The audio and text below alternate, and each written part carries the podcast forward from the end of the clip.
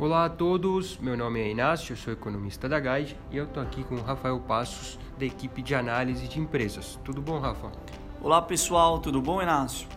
Bom, vamos lá para mais um EconoCast falar dos eventos principais aí dos últimos dias, os mais importantes, como isso mexeu no mercado e o que, que a gente está esperando daqui para frente nesses próximos dias. Bom, é, Rafa, essa foi uma semana importante é, de início de divulgação de resultados das empresas referente aí ao terceiro trimestre. Vamos começar com isso, então. O que, que a gente viu aí do lado positivo, especialmente? Bom, vamos lá, pessoal. Foi uma semana bastante intensa com divulgação dos balanços a todo vapor. Essa semana, 35 empresas divulgaram seus resultados, tá? Se a gente pegar no índice, mais de 16 empresas reportando aí seus balanços do terceiro tri. Bom, Inácio, o destaque positivo dessa safra de balanços é, seguiu com o setor de papel e celulose, tá? Algo que a gente já vinha também comentando nos nossos últimos podcasts, tá?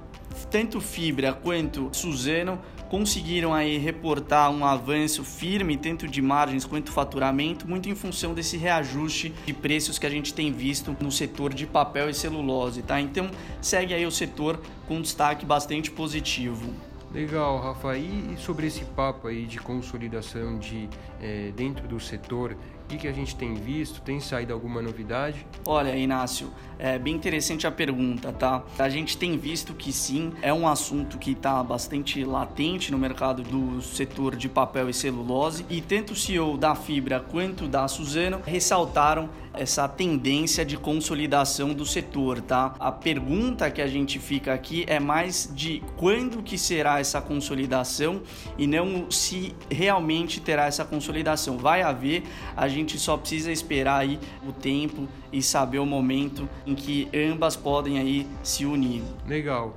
Bom, vou falar um pouco aí sobre os destaques dessa semana eh, do lado macro. Afinal, a gente teve um dia, uma quarta-feira, um dia 25, bastante relevante. Em primeiro lugar, a denúncia contra o Temer, o Padilha e o Moreira Franco foi enterrada na Câmara, ou seja, não evoluiu, não passou é, ao Supremo. O Temer teve um apoio de 251 votos é, a seu favor, 12 a menos do que havia tido na primeira denúncia. Então, de certa forma, ganha a batalha, mas ainda assim mostra é, uma pequena é, fragilidade é, dentro do Congresso. O próprio Rodrigo Maia, o presidente da Câmara, tem falado aí que o Planalto sai um pouco desgastado dessa votação. Então se torna mais difícil que a reforma da Previdência evolua. É, de qualquer forma, a gente poderia considerar que foi um evento aí satisfatório, foi um evento é, relativamente positivo para o governo, que agora tenta colocar a sua agenda na pauta é, nas próximas semanas.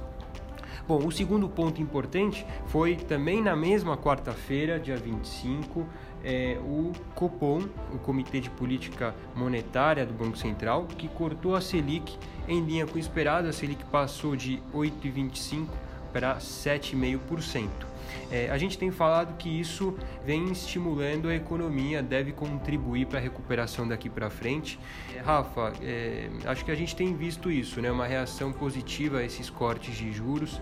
É, tem algum comentário aí em relação aos balanços das empresas com relação a isso? Olha, Inácio, se a gente pegar principalmente a, as empresas de consumo e varejo, a gente sim tem visto essa melhora, tá? Tanto com queda de inadimplência quanto com maiores volumes vendidos dos produtos, enfim, a gente tem visto sim também um impacto aí bastante positivo para as empresas, tá? Legal. Bom, então já falei esses dois pontos importantes. A verdade é que aqui o cenário externo tem se mostrado um pouco menos amigável, um pouco menos positivo, especialmente para dólar. Né? O dólar tem sido pressionado para cima nesses últimos dias, em linha com o dólar mais forte ao redor do mundo, e a percepção de risco do país até teve uma leve alta.